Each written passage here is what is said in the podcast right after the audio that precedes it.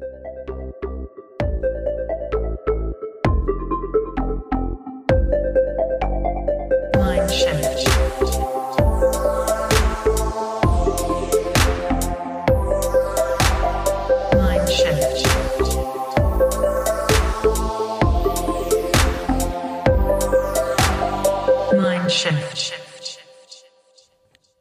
Willkommen zu unserer neuen Folge von Handelsblatt Mindshift. Mein Name ist Karina Kontio und vor mir sitzt Andrea Rexer, Chefin des Unternehmensressorts hier beim Handelsblatt. In insgesamt sechs Folgen sprechen wir mit spannenden Gästen aus Wirtschaft und Politik über deren Vorstellungen und Ideen zu Diversity und darüber, was gute Führung ausmacht. Wir glauben, die Arbeitswelt der Zukunft und damit auch das Leadership braucht ein Umdenken, braucht Querdenken und Regelbrechen und eine Neubelegung der Tasten im Kopf. Kurz einen Mindshift. Unser Podcast ist für alle Führungskräfte, Managerinnen, Mitarbeiter und Macherinnen interessant. Es erwarten euch sechs Erfolgsgeschichten inspirierender Personen, um aus deren Erfahrungen zu lernen. Praxiswissen und Insider-Tipps zu Leadership und Vielfalt, die ihr in keinem Buch findet.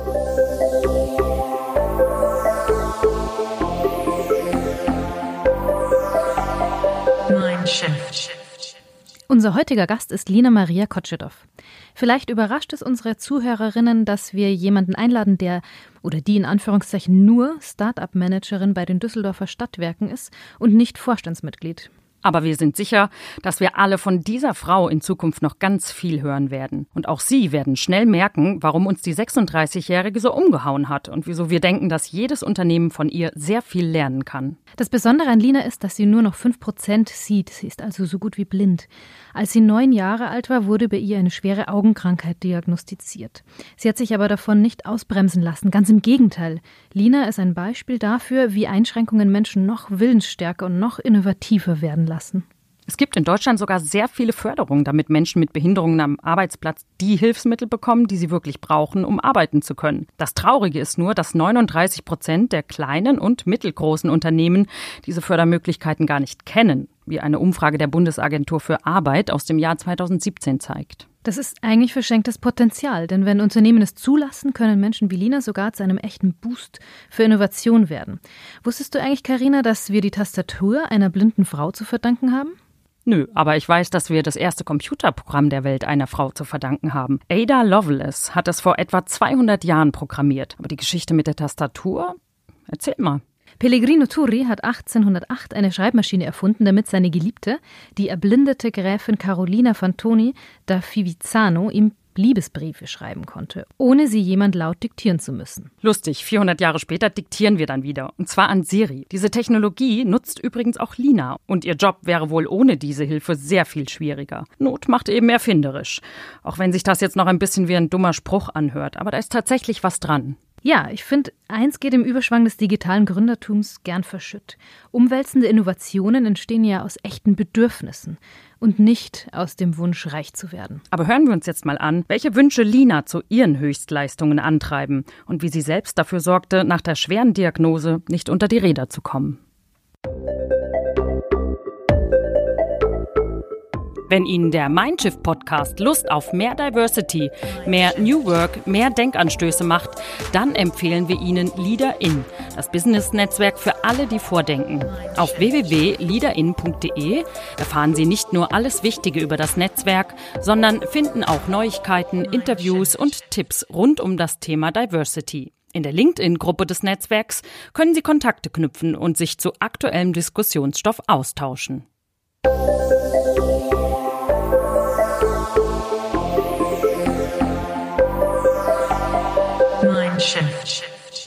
Wir haben heute einen Gast, für den Podcast ein ganz besonderes Zuhause ist. Lina Maria Kotschedow arbeitet bei den Stadtwerken Düsseldorf als Community- und Start-up-Managerin und sie hat eine Besonderheit. Sie sieht nur 5 Prozent. Wir werden uns in diesem Podcast duzen, weil wir uns vor zwei Jahren bei einer Innovationsveranstaltung kennengelernt haben und ihr wisst alle, im Innovationskontext duzt man sich. Fangen wir an mit der ersten Frage. Ähm, ich stelle gerade fest, dass ich selber einem Vorurteil äh, unterliege. Und zwar, wie bist du hierher gekommen? Du hattest jetzt keinen Blindenstock dabei. Ich dachte, du kommst vielleicht zu zweit und bringst jemanden mit. Ähm, und im Anschluss vielleicht daran kannst du uns erklären, wie du das Studio hier wahrnimmst. Hallo erstmal. Ähm, dieses Vorurteil ähm, haben viele Menschen. Und ich muss ganz ehrlich gestehen, ich äh, irritiere da bewusst, weil mit unter 5% Restsehfähigkeit könnte, gelte ich vor dem äh, Gesetz als blind, habe auch einen Schwerbehindertenausweis, könnte also sowohl Blindenhund als auch Blindenstock als auch Blindenbinde nutzen, ähm, was auch meine Eltern ähm, mir jeden Tag ans ähm, Herz legen. Ich entscheide, habe mich aber sehr bewusst dagegen entschieden, weil das Problem, was entsteht, wenn ich diese Stigmata, nenne ich sie jetzt mal bewusst, tragen würden, würden die Leute mich in eine Schublade stecken und würden nicht mit mir interagieren, sondern mit mir so interagieren, wie sie glauben, man mit einem blinden Menschen umgehen sollte. Mhm. Und dadurch, dass ich das nicht mache, irritiere ich Menschen und dadurch interagieren sie mit mir, mal höflicher, mal unhöflicher, passiert beides jeden Tag. Aber auf jeden Fall ähm, verändere ich Perspektiven mhm. dadurch. Deswegen ist es eine sehr bewusste Entscheidung. Und hierhin bin ich jetzt gekommen mit dem Taxi. Das hat aber eher was mit der Zeitkomponente zu tun gehabt. Und bin dann unten angekommen. Ähm, ihr habt ja unten so einen Empfang, wo ein ganz äh, toller, freundlicher Herr sitzt, der einen entgegengenommen hat. Und der hat mich mit der Sprache schon so willkommen geheißen, dass ich mich direkt wohlgefühlt habe. Und dann alles entdeckt habe. Und das Studio hier selber nehme ich als, ähm, also wie kann man sagen, also die, diejenigen, die den Podcast hören, wissen ja auch nicht, wie ein Podcaststudio aussieht. Ähm, fangen wir damit mal an. Aber grundsätzlich sehe ich alles um mich herum halt verschwommen. Das heißt, für jeden, der sehen kann, wenn er zwei Gläser Milch nehmen würde, die auskippen würde und da durchgucken würde, dann würde er sehen, wie ich sehe. Das heißt, ich nehme viel auf der Tonspur und auf der ich nenne es immer die Wahrnehmungsspur wahr. Ähm, aber dadurch, dass ihr hier sehr kontrastreich in dem Podcaststudio seid, ist es für mich gut, mich ähm, zurechtzufinden. Dann bist du ja quasi auch hier zu Hause. Wenn du, das, wenn du sehr viel auf der Tonspur wahrnimmst, dann herzlich willkommen in unserem Podcast. Ja, ich liebe Podcasts. ja. Nun hast du ja einen Lebenslauf oder ein Leben auch. Du sagst ja, du nimmst diese ganzen Stigmata nicht an. Du läufst Marathon, du hast einen anspruchsvollen Job, ähm, du hast ein MBA bei einer Elite-Uni. Das klingt alles so, als würdest du ein komplett normales Leben führen. Aber ist es denn wirklich so? Oder andersrum gefragt, wie anstrengend ist es denn ähm, für dich, so ein ganz normales Leben zu führen? Ähm, ja, ich führe ein ganz normales Leben, beziehungsweise ähm, würden die meisten äh, Freunde von mir, wenn ihr die fragen würdet, sagen, Lina führt ein ähm, unnormales Leben, weil sie so viele Projekte gleichzeitig hat. Ähm, ich bin, ich habe Gott sei Dank durch, äh, dadurch, dass ich mit neun Jahren ähm, die Augenerkrankung angefangen hat und meine Eltern mich zu einer selbst, sehr selbstbewussten Persönlichkeit erzogen habe, schon von Kindertagen aufgelernt, mir meine Realität selber zu schaffen. Das heißt, ähm, deswegen auch nehme ich diese Stigmata nicht an. Das heißt, wenn ich beispielsweise den mich entschieden habe, ähm, den MBA zu machen an, an der WHU, dann habe ich mir nicht die Frage gestellt, kann ich das machen, ähm, ob ich, kann ich das nicht machen oder doch machen, weil ich so wenig sehe, sondern ich habe gefragt, okay, welche neuen Wege muss ich finden, damit ich den gleichen Inhalt ähm, quasi konsumieren kann, Lehrinhalt konsumieren kann und mithalten kann. Und da hilft mir die Technologie natürlich. Also vor 40 Jahren hätte ich nicht meinen Lebensweg und Lebenswandel führen wollen, weil es wäre schwieriger gewesen. Aber heute liest mir halt jeder Computer, ähm, auf dem meine Software ist, alles vor. Mein Handy liest mir alles vor. Ähm, Siri ist meine be beste Sekretärin, auch wenn wir manchmal streiten über die Qualität der Arbeitsleistung, aber gut. das kann ähm, ich mir ähm, vorstellen.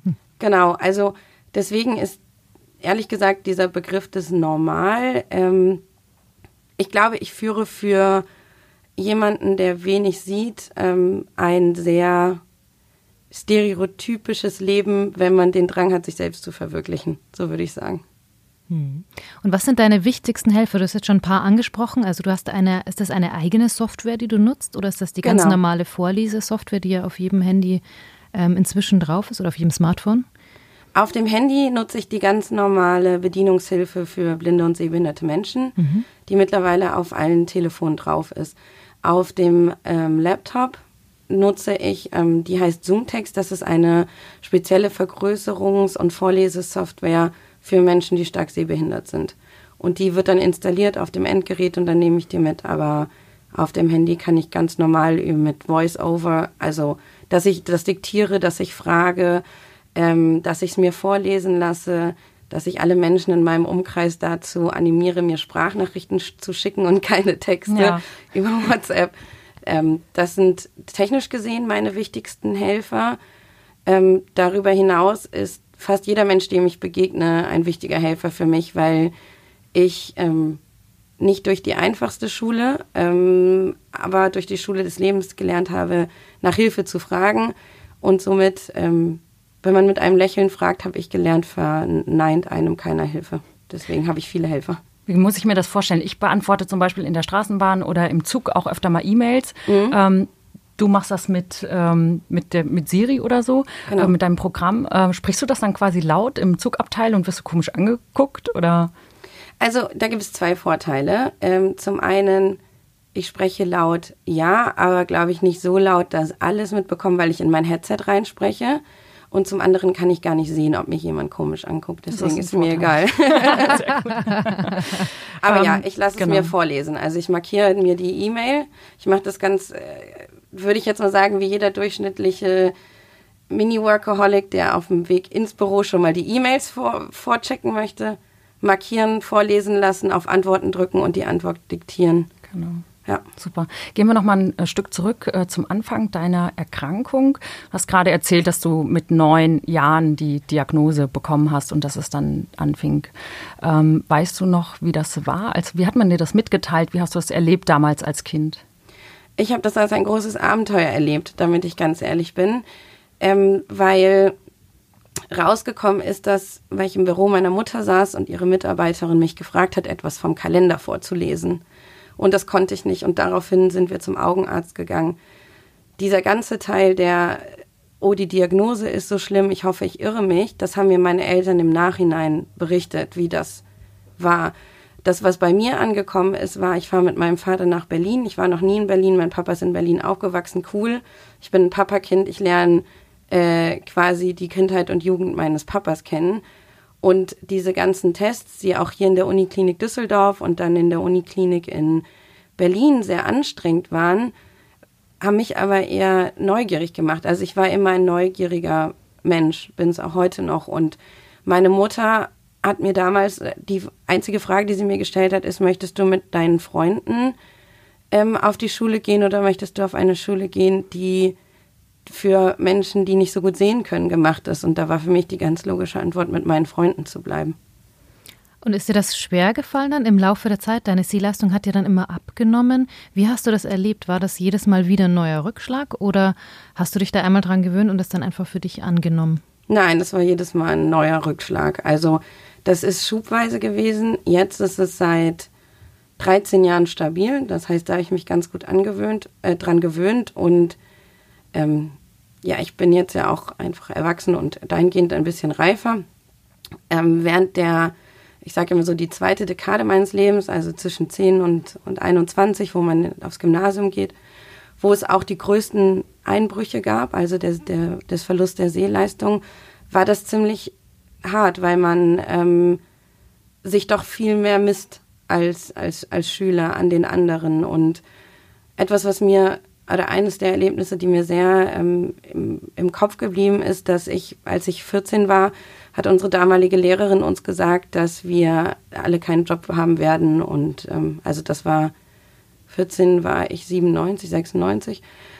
Und ähm, dann bin ich nach Hause gegangen und habe ganz unglaublich geweint und habe zu meiner Mama gesagt, ich so, Mama, wenn Menschen, die sehen können, keinen Job haben werden nach der Schule, was wird denn dann aus mir? Aber wieso hat sie das gesagt? Was war der Hintergrund? Ja, ich glaube, sie war einfach ein bisschen frustriert, frustriert ehrlich gesagt. Also mhm. ähm, was die Motivationen sind, das habe ich mich auch damals gar nicht gefragt. Ich kann mich halt nur an dieses Gefühl erinnern, dass ich nach Hause gegangen bin und einfach ähm, perspektivlos war. Ähm, und meine Mutter ist Brasilianerin, also ich habe auch viel mit der brasilianischen Kultur zusammen zu tun. Und als ich nach Hause gegangen bin hat, und das meiner Mutter erzählt habe, hat sie mich nur in den Arm genommen und hat gesagt, Lina, weißt du, du bist mit zwei Pässen ähm, ausgestattet, du kannst drei Sprachen fließend. Ähm, Deutschland ist nicht der Nabel der Welt und wenn du möchtest, kannst du die Welt erobern und du kannst alles werden, was du willst, unabhängig davon, was Menschen dir sagen. Und das war ähm, ein, ein sehr wichtiger Moment, weil in dem Moment habe ich angefangen zu verstehen, dass man selbst seine Realität schafft. Hm. Sie war mhm. quasi ein Vorbild für dich oder ein Role Absolut. Model auch und hat die mhm. Kraft. Ich habe mich gerade gefragt, ob man, ähm, also heute würde man vielleicht auch mit einer psychologischen Begleitung arbeiten, äh, weil es ja doch auch in der Schule äh, Situationen gibt, wo man äh, in, unter Druck gerät, irgendwie da mithalten zu wollen. Ähm, du hast das aber alles alleine gemeistert quasi.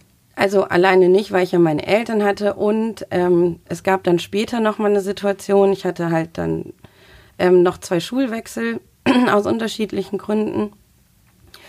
Und als ich auf die Ober in die Oberstufe gegangen bin, wollte also ich wollte unbedingt ähm, BWL studieren, weil ich schon mit sechs Jahren wusste, ich will Unternehmerin das werden. Das musst du mir erklären, warum. Ah, ich fand das, ich bin mit meinem, ähm, mein Vater hat bei der Messe Düsseldorf ähm, in der Geschäftsleitung gearbeitet und ich ein, bin ein Papakind und deswegen immer sonntags mit ins Büro gegangen. Äh, mein Papa ist so ein klassischer Workaholic gewesen und ähm, ich fand das so cool, dass da die äh, Jungs einfach alle zusammen waren und Spaß hatten und sich auf dem Flur begegnet sind. Das fand ich ziemlich cool mit sechs. Und dann habe ich mich dort auf, ins Büro von dem damaligen, das war damals der Herr Groth, dem damaligen Geschäftsführer der Messe Düsseldorf gesetzt und habe gesagt, wenn ich groß bin, dann will ich mal da sitzen, wo du sitzt. Und dann meinte er so, weißt du denn, was du dafür machen musst? Ich so, nö. Also, du musst dafür Betriebswirtschaftslehre studieren. Ich so, dann studiere ich Betriebswirtschaftslehre. Und war das für mich mit sechs eigentlich schon klar. Ähm, habe ich dann auch später gemacht, habe ich auch nie bereut. Ähm, genau, und es gab aber, weil deine Frage ja mit der psychologischen Betreuung war, ähm, es gab halt, als ich in die Elfte gegangen bin, da habe ich, wie gesagt, nochmal die Schule gewechselt, das heißt komplett neue Menschen. Ich war zu dem Zeitpunkt hatte ich noch eine Restsehfähigkeit von 16 Prozent. Mhm. Ähm, und ich hatte damals die Behinderung noch nicht komplett akzeptiert. Also ich brauchte schon die Hilfsmittel. Damals gab es noch keine Laptops und so mit in der Schule. Das heißt, alle meine Brü Bücher waren vergrößert. Die waren so auf normales ich weiß nicht, könnt ihr euch noch an die Kornlese Englischbücher entscheiden? Mhm. A1, A2 und mhm, so. Ja, ja. Genau. Und eine Roter Seite. Rand, grüner Rand. Ja, genau, genau. Und eine Seite davon, so eine A5-Seite, habe ich auf A3 hochgezogen bekommen. Mhm. Ähm, da man sich dann die Dimension und das habe ich dann quasi immer mit mir rumgeschleppt. Und ähm, auf jeden Fall habe ich diese Schule gewechselt und ich habe damals nur den Leuten um mich herum, also die Lehrer wussten das alle, aber nur den direkt um mich herum gesagt, dass ich ähm, sehbehindert bin und dass ich Hilfe brauche. Und ähm, also vor allem Dingen aus Heften abschreiben muss, ähm, weil ich das an der Tafel nicht sehen kann. Und ich war dann eine Woche krank, das war relativ am Anfang, nach einem Monat, und ich war dann eine Woche krank und kam nach einer Woche wieder und habe eine Klasse vorgefunden, die nicht mehr mit mir gesprochen hat. Mhm. Ähm, und ich habe damals ein, ein Mädchen, was interessanterweise schon auf der Schule davor mit mir in einer Klasse ein Jahr lang war, ist dann mit mir in die gleiche Klasse wiedergekommen. Und die habe ich dann gefragt, weil ich dachte, sie wäre eine Vertrauensperson. Und ähm, sie hat mir dann ähm, in der Pause gesagt, ähm, sie hätte mich durchschaut und sie hätte allen die Wahrheit darüber gesagt, dass ich ähm, überhaupt keine Sehbehinderung habe, sondern dass ich einfach ein Mensch bin, der äh, ein Aufmerksamkeitsdefizitsyndrom hat und der sich deswegen in den Mittelpunkt stellt. Und da bin ich dann direkt nach Hause gegangen und habe auch also quasi eine, eine Depression bekommen ähm, und wollte auch erstmal wieder nicht zurück in die Schule.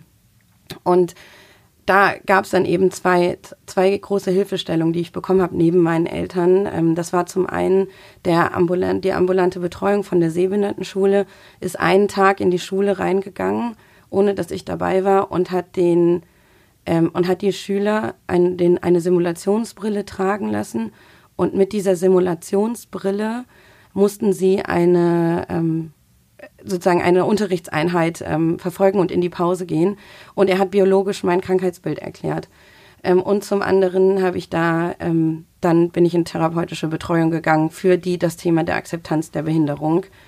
Ähm, und selbst nach diesem Tag haben sich dann, also da, von den 27, glaube ich, die wir damals waren, gab es dann drei, ähm, die sofort sozusagen sich auch entschuldigt haben, dass sie das geglaubt haben und mir geholfen haben. Aber ich glaube, in den drei Jahren habe ich nicht bei allen die Skepsis wegbekommen.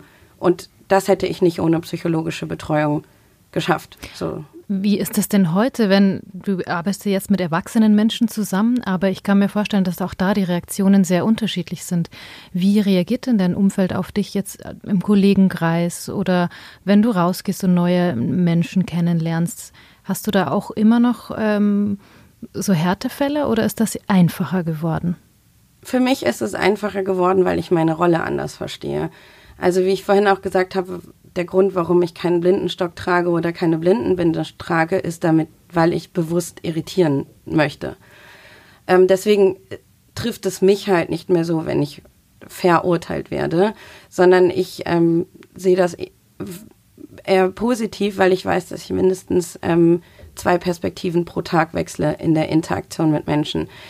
Ich habe in meinem eigenen, und das ist eine sehr subjektive und persönliche Meinung, das erfährt, glaube ich, jeder Mensch, der irgendein Handicap hat, anders.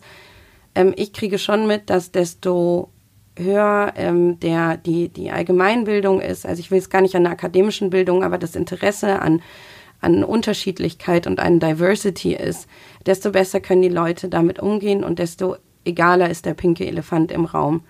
Ähm, desto weniger sie mit, mit Andersartigkeit, nenne ich jetzt mal, zu tun haben, desto schwieriger ist das.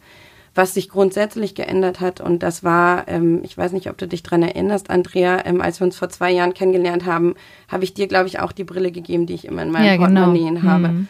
Das mache ich halt jetzt und das mache ich konsequent in ähm, Meetings, wenn ich neue Kollegen kennenlerne, wenn ich einen neuen Coworker bei mir im Coworking Space habe oder wenn ich jemanden beim Feiern kennenlerne, einen netten jungen Mann und man unterhält sich dann, weil oft ähm, wird vor allen Dingen, wenn ich abends unterwegs bin, gedacht, ich bin äh, sturzbetrunken, weil ich halt nicht fokussieren kann. Also die Leute denken dann immer so Chapeau, dass sie noch gerade ausläuft, weil die Augen sind es nicht ja, mehr. Ja. Ähm, und äh, wenn ich dann jemanden kennenlerne, äh, kommt es nicht selten vor, dass dann irgendwann morgens um zwei jemand mit so einer ähm, Papierbrille äh, auf der Tanzfläche steht und sich da ein Bild von macht. Also das heißt, ich nehme es jetzt mehr als Aufklärung, aber es passiert also mindestens fünfmal am Tag. Ist ja wahrscheinlich auch viel Angst, mit der man dir begegnet, weil viele Menschen wahrscheinlich nicht wissen, wie gehe ich damit um, ähm, trete ich in irgendwelche Fettnäpfchen. Was machst du, um diese Angst vielleicht ein bisschen äh, zu mildern? Ähm, also zum einen bin ich ein sehr selbstironischer Mensch aber ähm, nicht im Sinne, dass ich ähm, mich selbst äh, auslache, sage ich jetzt mal, sondern äh, humorvoll Geschichten erzähle. Und ähm, das Wichtigste, denke ich, womit ich den Leuten die Angst nehme, ist, dass ich sie an die Hand nehme und ihnen zeige, ähm, wie ich sehe. Das heißt nicht zwingend immer mit der Brille, aber als ich beispielsweise mit meinem Lauftrainer damals ähm, für, den, für meinen ersten Marathon trainiert habe, hatte er vorher auch noch nie ein, er ist noch nie als Guide gelaufen. Er hatte auch noch nie mit jemandem zu tun, der so wenig sieht. Und ihm habe ich dann auch am Anfang erklärt, okay, also die Anweisungen, die ich brauche, sind die und die und die. Was ich nicht sehen kann, ist das und das und das. Und dann haben wir, also beispielsweise, ich kann nicht erkennen, ob dort ein Bordstein ist oder nicht. Ich kann nicht erkennen, ob dort so, ähm, so eine Straßenabsperrung ist mit diesem mit dieser Kette, wenn ihr euch das vorstellen mhm, könnt. Ja. So, und, und ich brauche kurze Anweisungen, weil ich brauche keine langen Erklärungen, weil die bringen mir eh nichts. Und dann sind wir also nach vier Monaten Training und als wir den Marathon dann gelaufen sind, letztes Jahr jetzt zusammen in Düsseldorf, war das dann wirklich nur noch kurze Anweisungen, so rechts, links hinter mich und ich habe mich an seiner Schulter orientiert. Also ich, wir sind auch nicht mit Band gelaufen, weil das mir wieder Unabhängigkeit nimmt. Mhm. Und. Das heißt, Vertrauen spielt auch da eine sehr, sehr große Rolle. Das ähm, ist ja auch was, was am Arbeitsplatz total wichtig ist. Ähm, wie empfindest du das deinen Vorgesetzten gegenüber oder auch in deinem Team? Gibt es irgendwelche schwierigen Momente? Ähm, wie sieht das aus im Alltag? Ähm, schwierige Momente würde ich nicht sagen. Und ähm, zumindest auch jetzt in meinem aktuellen Job, den ich ja seit 2017 habe, das heißt, ich bin da schon relativ gut entwickelt in der Persönlichkeit hingekommen, ähm, ist es wirklich vorteilhaft, dass es ein Geben und ein Nehmen und ein Erklären von beiden Seiten ist. Und dass auch ähm, ich ja im, also ich habe sowohl in meiner Be Bewerbung schon drinstehen gehabt, als auch ganz offen im Bewerbungsgespräch ähm, auch gesagt, okay, also beispielsweise PowerPoint-Slides malen, ja, ist das, das, das bringt gar nichts. Also wenn das, wenn jemand mir das gibt, dann brauche ich zwei, einen Tag für die Seite und sieht scheiße am Ende aus. Entschuldigung den Ausdruck, aber es ist wirklich mhm. so weil ich sehe halt immer nur ein Sechzehntel von der Seite.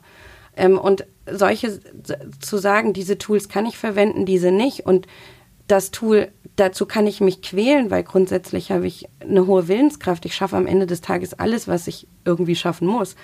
Aber es, ähm, also da ist keine Relation zwischen was ich reingebe an Zeit und was rauskommt. Mhm.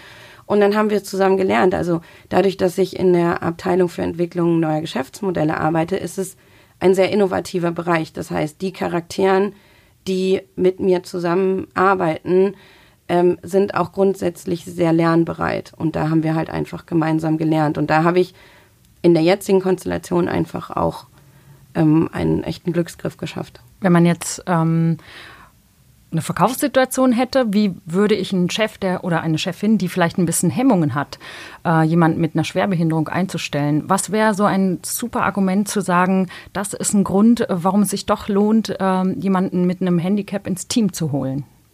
Ähm, weil er die, die Person, die ein Handicap hat und sich aber bewusst dazu entschieden hat, nicht eine der, der nicht den leichten Weg zu wählen, der durch die gesetzliche Lage einfach relativ einfach ist, ähm, der hat schon eine hohe Durchhaltefähigkeit. Dass ähm, dieses, diese Hartnäckigkeit ähm, und diese intrinsische Motivation, die ist einem Menschen mit Handicap, die ist stärker ausgeprägt. Ähm, das, das ist ein, ein, ein absoluter Mehrwert aus meiner Sicht für, für ein Team. Ähm, als Mensch mit einem Handicap, in, aus meiner Sicht zumindest, ähm, ist man daran gewöhnt, dem anderen auch seine Perspektive zu erklären oder die Perspektive eines anderen anzunehmen. Das heißt, Perspektivwechsel ist dort auch eine Fähigkeit, die man mit keinem Zertifikat an irgendeiner Uni erlernen kann. Aber jemand, der vor allem seit seiner Kindheit oder Jugend ein Handicap hat, der lernt diesen Perspektivwechsel automatisch und diese Toleranz und auch die Stärken zu erkennen. Und ähm, aus meiner eigenen Erfahrung ähm, kann ich halt nur sagen, dass jemand, der ein, ein Handicap hat, auch einfach ähm, natürlich bedingt lernt, seine Schwächen und seine Grenzen zu erkennen und auch für sich selber einen Weg zu entwickeln, ähm, welche er quasi erweitern kann und welche nicht. Hast du nicht immer das Gefühl, ähm, nochmal immer mehr eine Schippe drauflegen zu müssen als, sage ich mal, in Anführungsstrichen normaler Mitarbeiter? Das hatte ich, die, das hatte ich ehrlich die ersten zehn Jahre meiner Berufslaufbahn. Mhm. Da habe ich jedes Mal, wenn ähm, der Durchschnittanzahl an Projekten, die ein, ein Strategiemanager damals hatte, ähm, da war ich in der Unternehmensentwicklung in einem anderen Unternehmen, wenn die, die durchschnittlich zwei Projekte hatten, dann habe ich immer gesagt, alles gleich nimm vier. Und das habe ich die ersten zehn Jahre lang gemacht, weil ich ähm, davon getrieben war zu sagen, ich kann Dankbarkeit meinem Arbeitgeber nur dadurch zeigen, indem ich ähm, extraordinäre Leistung bringe und mehr mache. Das war aber einer der größten Fehlgla Fehlglaubenssätze meines Lebens. Und den habe ich ähm, Gott sei Dank mittlerweile abgelegt. Und mittlerweile sage ich halt, ähm, das ist aber ein Lernprozess gewesen. Und auch der war äh, schwierig und hart und hat viel Tränen und Schweiß und äh, gekostet. Aber mittlerweile ähm, weiß ich halt, die stellen mich ein mit genau dem Profil und dieses Selbstbewusstsein habe ich über die Jahre einfach entwickelt, dass ich sage, ich wurde mit meinen Stärken und mit meinen Schwächen und mit meinen Abschlüssen und Nicht-Abschlüssen meiner Behinderung eingestellt, also muss ich diese nicht mehr wettmachen. Und es ist ja auch so, wenn man mal zum Wesen von Innovation geht, dass Innovation ja immer dann entsteht, wenn man irgendetwas braucht. Zum Beispiel ist die Tastatur erfunden worden auf, äh, gibt es eine ganz nette Geschichte, da, dass eine blinde Frau ihrem Geliebten Briefe schreiben wollte ähm, in Italien und sie wollte das nicht vorlesen und dadurch ist der Geliebte drauf gekommen, dass er die Tastatur erfinden könnte. Was ich sagen will, ist sozusagen, richtige Innovation entsteht ja immer dann, wenn man wirklich ein Bedürfnis hat. Und ich könnte mir vorstellen, dass jemand, der äh, sozusagen eine Einschränkung hat, auch besonders innovativ sein kann. Ja, dem würde ich zustimmen. Also ähm, ich denke, dass die Tatsache, wenn man sagt, man möchte an allen Lebensbereichen in der Intensität teilnehmen, wie man es möchte, weil das hat ja nichts mit dem Handicap zu tun. Es gibt Menschen, die sind eher introvertiert, es gibt Menschen, die sind eher extrovertiert. Ich bin eher extrovertiert und ein Tausendsasser. Das hat jetzt nichts mit meinem Handicap zu tun, aber um das in allen Lebensbereichen machen zu können, musste ich innovative Wege finden, musste ich lernen, wie man ähm, intelligent äh, Agendas plant für mich selber oder wie ich Siri am besten mit einsetzen kann oder wie ich Fragen stelle, wie ich beispielsweise ähm, Interaktion mache. Also ich würde sagen, bei mir ist am stärksten dann die prozessuale Innovation durchgekommen, ähm, was auch viel übers Gehirn einfach läuft, weil sich das adaptiert. Aber es ist schon so, dass man nicht zwingend auf Bestehendes zurückgreifen kann, wenn man ein Handicap hat. Ähm, vor allen Dingen, wenn man sich in das, ähm, ich sage es jetzt mal bewusst, in, in das normale Leben rauswagt, weil das eine ist, in einem Umfeld zu sein, was nur darauf abgestimmt ist. Ähm, jetzt in meinem Fall für Blinde und Sehbehinderte, was vollkommen richtig sein kann für viele Menschen. Ich will das an der Stelle nicht verurteilen. Ähm, aber wenn man natürlich hingeht und sagt, ähm, ich möchte einen bestimmten Studiengang machen oder ich möchte den MBA machen, dann ist man meistens die Erste. Und das war bei meinen beiden Hochschulen so. Und ähm, als ich an die, als ich mich beworben hatte für den MBA und in dem Auswahlgespräch war oder in dem Vorgespräch war und ich erklärt habe, was mein Handicap ist und dass ich aber diesen, diesen Studiengang machen möchte oder diesen Abschluss machen möchte auch an dieser Schule, dann wurde an mich rangetragen, okay, wir machen alles möglich, aber du musst uns halt sagen, was du brauchst. Und genau das ist das. Also dieses Bewusstsein, was man braucht und dann dafür Lösungen zu finden, dadurch entwickelt man eine, eine Innovationsgewohnheit. Hm. Was müssten denn Unternehmen tun, damit sie dieses Innovationspotenzial oder das Potenzial generell, das in Mitarbeitern mit Behinderungen liegt, besser ausschöpfen können? Sie als ähm, Individuen sehen.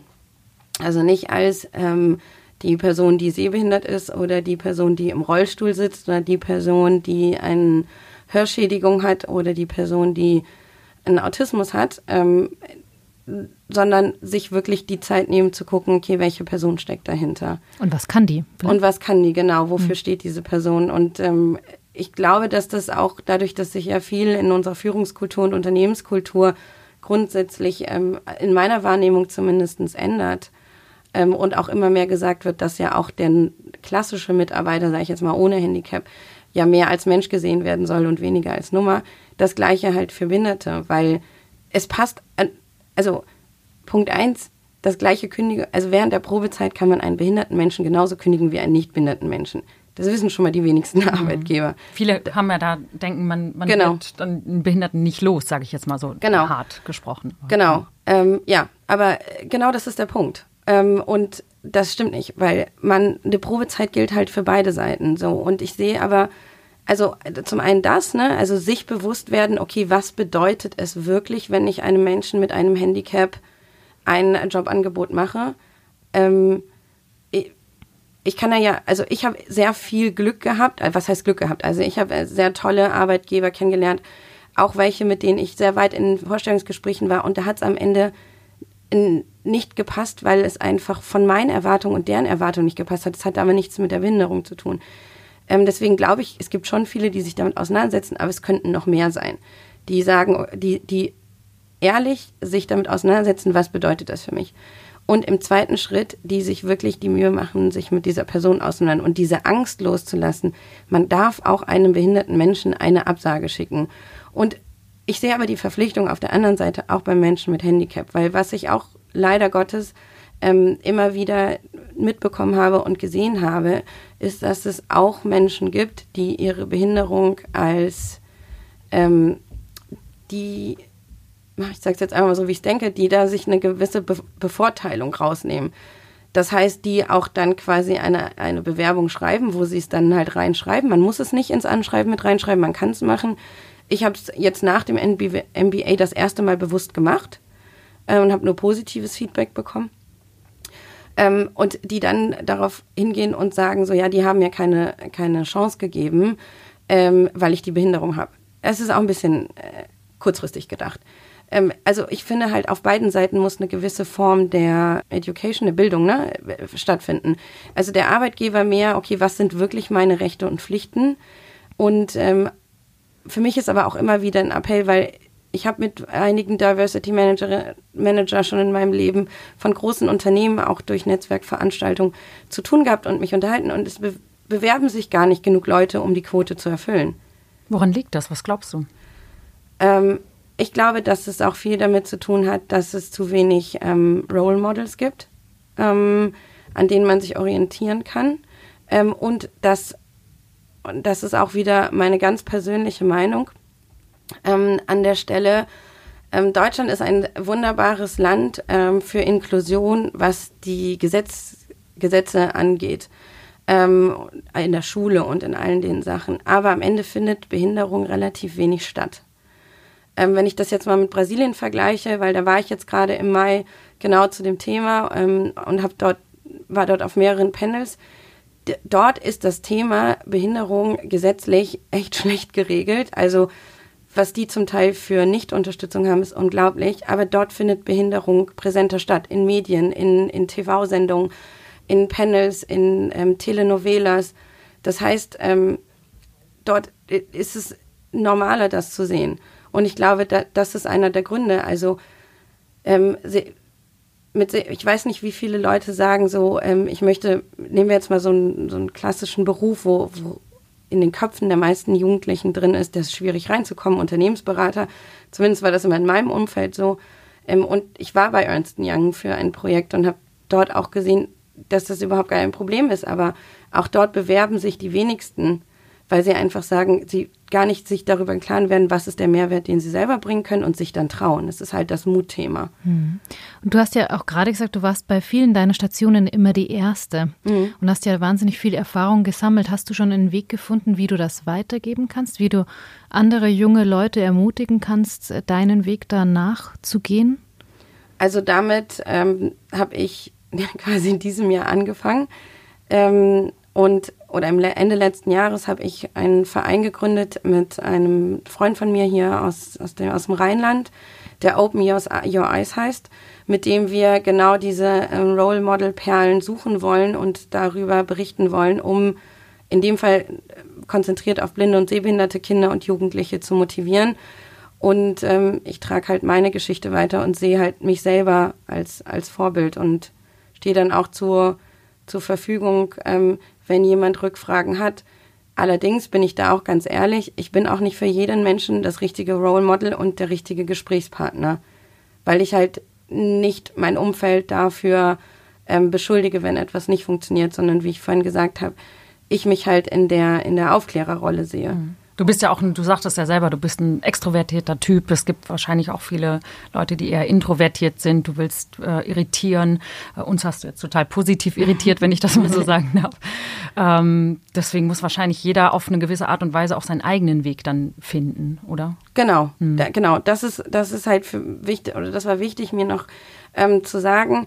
Ich, ich weiß, und das kriege ich halt auch, wurde mir schon oft gespielt, äh, gespiegelt und seit zwei Jahren höre ich dem dann jetzt auch zu, wenn Leute zu mir sagen, ich bin inspirierend ähm, und ich muss meine Geschichte erzählen oder ich sollte meine Geschichte erzählen und tue das jetzt auch vermehrt.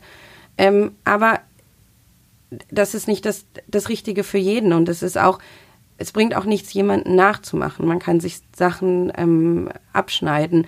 Allerdings würde ich sagen, das Thema Mut machen ist halt genau das Wichtigste, weil am Ende des Tages hat jeder Mensch eine Behinderung. Also ähm, ich, ich habe Freundinnen, die sind extrem gut ausgebildet, die sind auch in tollen, auf tollen Karrierewegen unterwegs. Die trauen sich aber nicht alleine auf eine Netzwerkveranstaltung. Die können 100 Prozent sehen, die sprechen drei Sprachen fließend, sind eloquent, wenn sie jemanden kennen, aber die trauen sich nicht. Sie sind die, zu schüchtern? Die oder? sind, ja genau, die, die trauen sich nicht in diesen Smalltalk reinzukommen und ähm, ja, die Frage ist halt, wie definiert man Behinderung? Ne? Genau. Ich zum Beispiel habe ja auch, du hast vorhin selber gesagt, äh, du hattest ja immer auch schon eine Depression, ich habe auch Depressionen. Ähm, das kann man auch als Behinderung betrachten. Ähm, andere Menschen sind so stark introvertiert, dass sie ähm, Beruhigungstabletten brauchen, um in einem Meeting einen Vortrag zu halten. Also was, wie definiert man Behinderung? Wie würdest du es definieren? Genau, und ähm, Behinderung würde ich halt einfach immer genauso definieren, wie es heißt. Man ist halt gehindert, etwas Bestimmtes zu tun. Und ich bin halt behindert, also mein, mein Sehvermögen ist halt einfach eingeschränkt. Also es, ich bin durch meinen Körper daran gehindert, alles klar und scharf zu sehen. Es ist nicht mehr und nicht weniger. Deswegen habe ich beispielsweise auch, ähm, ich weiß nicht, ob ihr das gemerkt habt, als ihr vorhin gesagt habt, du machst ein normales Leben und das hat dich schon geärgert. Ja, ja, weil ähm, als ich damals ähm, diese Situation in der Schule hatte und dann äh, in der Therapie war, da war eins der wichtigsten Themen, an dem ich arbeiten musste, die Definition des Begriffs normal. Ja. Weil ich so stark danach gestrebt habe, normal zu sein, dass ich mir gar keinen Raum gefunden, gegeben habe, ich zu sein. Deswegen habe ich, ist normal so ein Begriff, normal ist halt ein Mittel, das hat damals meine Therapeutin mir gesagt und ich fand es sehr schlau, äh, habe es mir deswegen gemerkt. Ähm, sie hat aber zu mir gesagt, normal ist halt einfach nur ein Mittelwert. So, und wer definiert, was normal ist?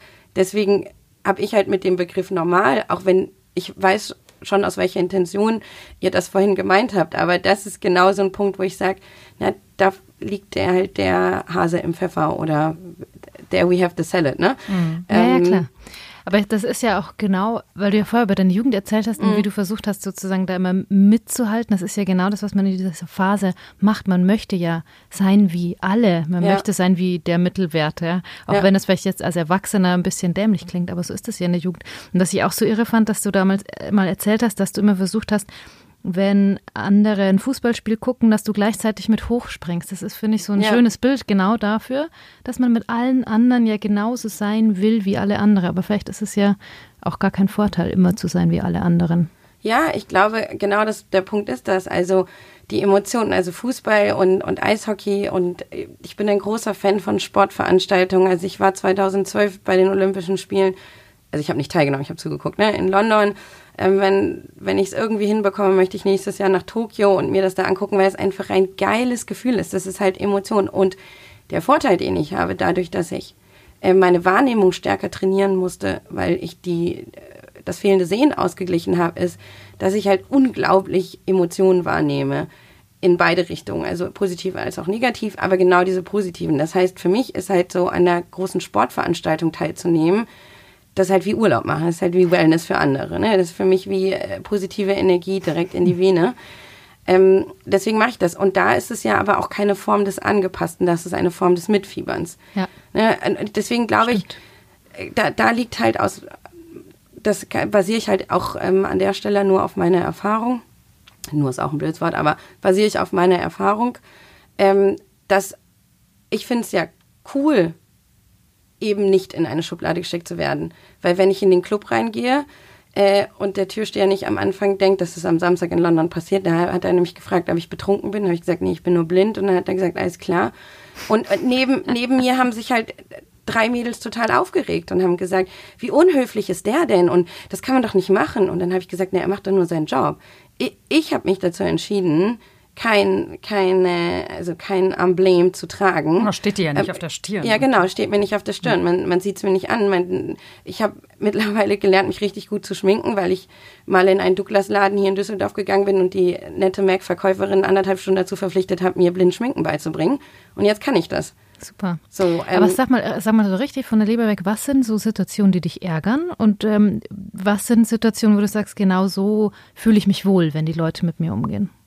Situationen, die mich ärgern, ist, ähm, wenn jemand für ähm, antizipiert, dass er glaubt, was ich brauche.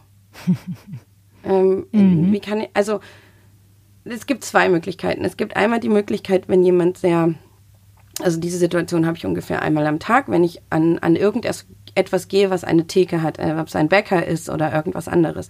Und ich bestelle etwas, also ich frage, ob etwas da ist, ein bestimmter Bagel, ein bestimmter Salat, irgendwas. Meistens ist die Reaktion, ja, da vorne liegt es doch. Ähm, können Sie das nicht sehen? Dann sage ich, nein, ich kann es nicht sehen. Oh, das, das wusste ich ja nicht. Nein, das konnten Sie nicht wissen, aber Sie hätten auch freundlich auf meine Frage reagieren können. Ähm, das ist aber okay, aber das passiert halt wie gesagt, mindestens einmal am Tag. Aber genau der Punkt, an dem jemand denkt, dass er weiß, was für mich aufgrund der Sehbehinderung das Richtige ist, das macht mich fuchsig. Zum Sag mal, wir, wir haben, pass auf, ich frage mich ja. gerade, ob wir was vorhin falsch gemacht haben. Als wir am Aufzug standen, äh, hat Andrea gesagt, so, jetzt kommt hier der Aufzug. Dann sind wir reingegangen. Als wir ins Studio reingekommen sind, ähm, haben wir dir gesagt, so, jetzt ist hier der Tisch, der ist ein bisschen höher. Das heißt, wir haben dir eigentlich erklärt, wie die Räumlichkeiten aussehen, wo wir uns jetzt hinbewegen. Ähm, sicherlich unbewusst in der Intention, es für dich irgendwie ja, ein bisschen einfacher zu machen. Äh, war das doof? Nein, überhaupt nicht, weil ihr das sehr subtil gemacht habt. Ihr habt mir genau die Steuerung gegeben, ähm, die, die ich brauche. Und äh, aus woher das jetzt kommt, ob das daher kommt, dass äh, Andrea und ich uns schon mal vor zwei Jahren gesehen hatten. Aber genau das war das Richtige. Das ist ja die Orientierung, das ist die äh, Beschreibung des Raums, die ich benötige, um mir den Raum. Aber keiner von euch hat mir einen Arm gefasst. Das machen die meisten Leute. Die meisten Leute kommen und wenn ich sehe, wenn ich ihnen sage, ich kann, ich bin stark sehbehindert, ich kann ähm, weniger als fünf Prozent sehen, dann fassen sie mir alle in den Arm. Das macht mich wahnsinnig. Das macht mich wirklich wahnsinnig, weil ähm, ich lerne halt oder man lernt halt, das Gehirn lernt halt, den Raum wahrzunehmen und sich in dem Raum zu bewegen. Und wenn dann jemand mit seiner Wahrnehmung eingreift auf dich, hm. dann, das ist furchtbar. So, und das habt ihr nicht gemacht, sondern ihr habt nur verbalisiert. Also ihr habt mir beschrieben und damit meinem Gehirn Zeit gegeben, das zu verarbeiten in der, in die Information, die er braucht, um sich zu lokalisieren. Also es war perfekt. Wow, was für ein schönes Kompliment. Gott sei Dank. Mal Glück gehabt, Karina. Genau, und äh, du hattest noch gefragt, Situationen, wo ich sage, genau gut. Ja. Das war eine Situation. wow. Ich würde gerne noch mal diese Brille ausprobieren, wenn ja, du die dabei hast. habe ich dabei. Dann hole ich mal eben deine Tasche. Ja. Weil es gibt ja auch so diese äh, Rentneranzüge, die so mit Gewichten sind und Ach, die ja, einem ja, quasi diese so, Altersanzüge. dass man sich so Mhm. fühlt wie seine Eltern und plötzlich hat man totales Verständnis dafür, dass Ja. die einen mal doof fanden, als man 15 war oder so. so. Aber das finde ich auch großartig grundsätzlich für alle Sachen, also diese Anzüge, die es gibt. Oder Mhm, dass man Fall die ausprobieren Brille, kann. genau. Okay, ich ziehe sie jetzt mal auf und sehe fast gar nichts. Wow. Das ist so ein bisschen, als würde ich beim Duschen äh, durch eine ganz beschlagene Scheibe gucken, wenn alles mit Wasserdampf irgendwie voll ist. Ich gucke mal, ob ich meine Fragen. Könnte ich nicht lesen. Und hier stand jetzt am Rand, das ist eine Sehfähigkeit von 10 Prozent, die hier simuliert wird. Ne? Du hast fünf. Okay.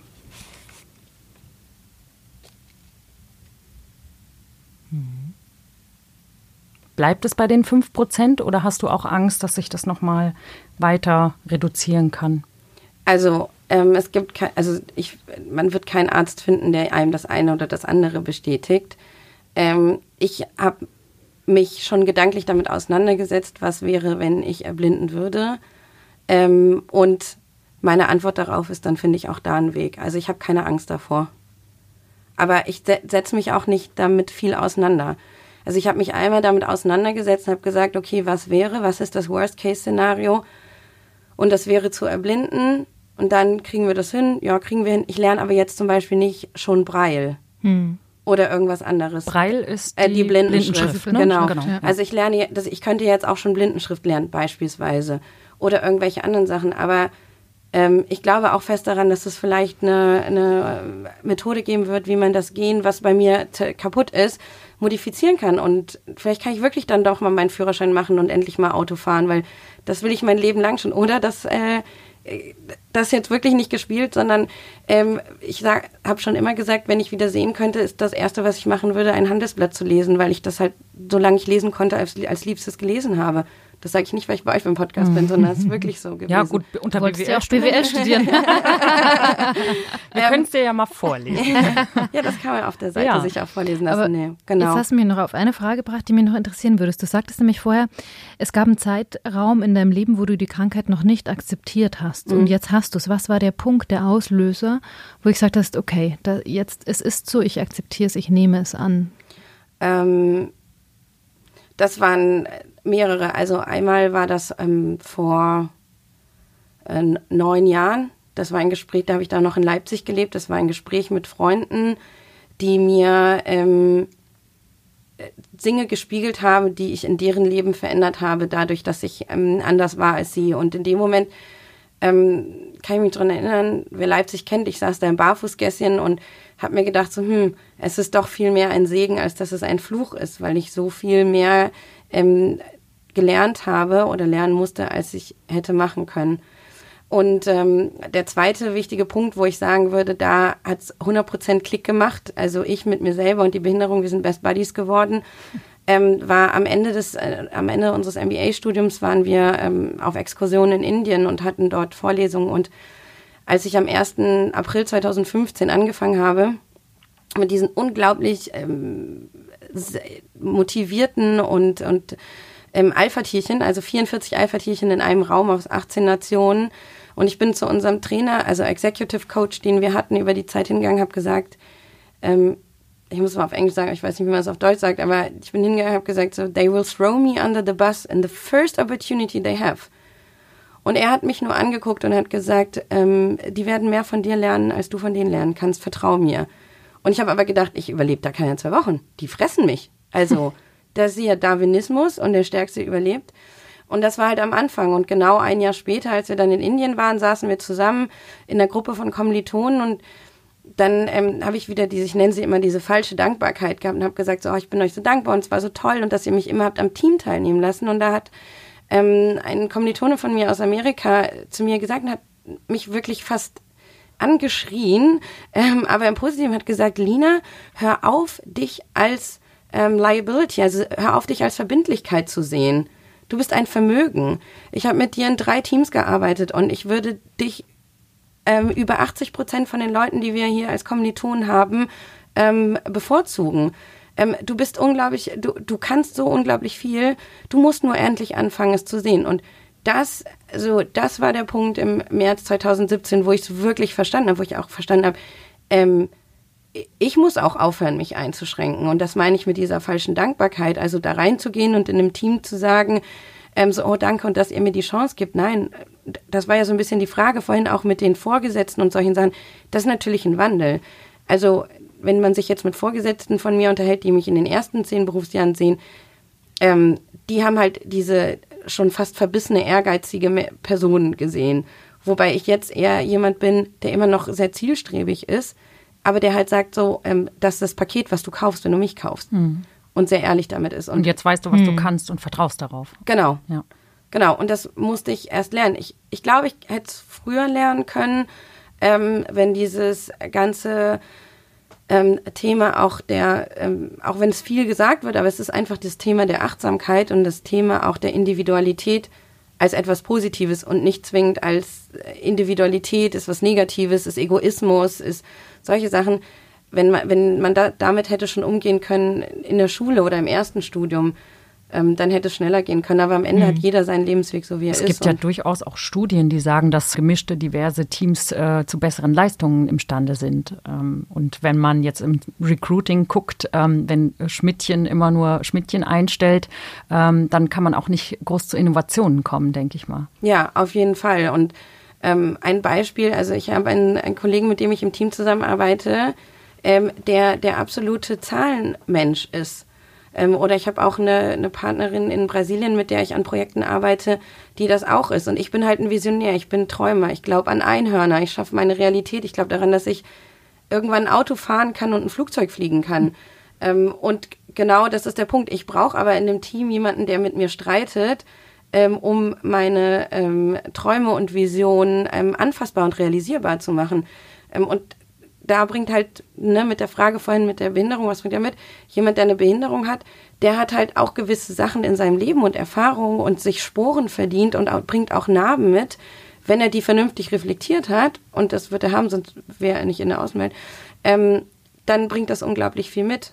Und, und was ist, was ist so dein Traum, deine Vision? Gibt es was Konkretes? Ich hatte vor einem Jahr mal die Gelegenheit, Heben Girma kennenzulernen. Das ist die erste taubblinde Jura-Absolventin von Harvard. Und sie sagte, ihr Traum ist, dass die Smartwatch künftig nicht nur anklopft, wenn eine E-Mail kommt, sondern dass es eine komplett taktile Sprache gibt. So, das ist so die Innovation, der sie entgegenfiebert. Hast du auch so einen Traum von einer Innovation, die das Leben erleichtern würde?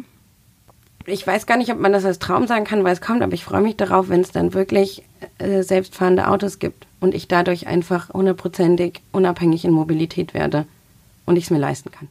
Und alle anderen auch nicht fahren müssen, dann gibt es gar keinen Unterschied mehr. Ja, wobei das ist mir egal, wer am Steuer sitzen will, kann am Steuer sitzen, aber ähm, wenn ich weiß nicht, ob ihr euch noch dran erinnert, es gab mal diese Serie in den 80ern, Anfang der 90er, Knight Rider. Ja. Und ich möchte einfach irgendwann mal shoppen gehen und in meine Uhr sagen, Kit, Kit, kannst du mich abholen, zu viel gekauft, und dann kommt dieses Auto an.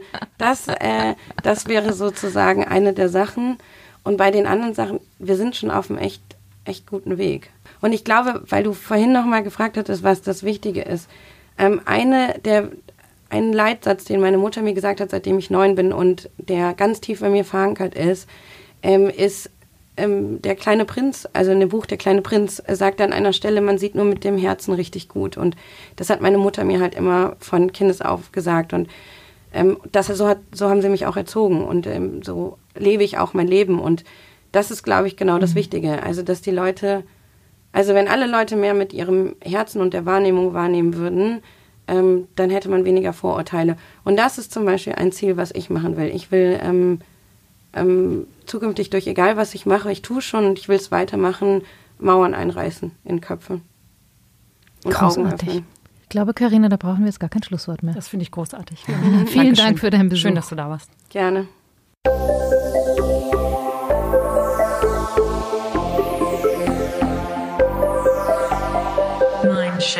Wir hoffen, dass Ihnen auch diese Episode von Mindshift gefallen hat.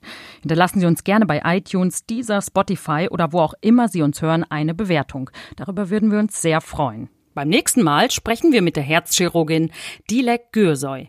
Die Tochter türkischer Gastarbeiter studierte als einzige in der Familie. Heute ist sie die erste Frau in Europa, die einem Patienten ein Kunstherz implantierte. Ein Bereich in der Medizin, der sonst von Männern dominiert wird. Das Leben von Dilek Gürsoy bietet alles, was eine gute Geschichte ausmacht. Wir erzählen sie hier im Handelsblatt Mindshift.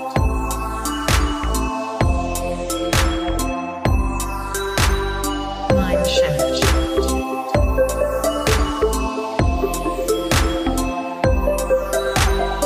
Mind Shift.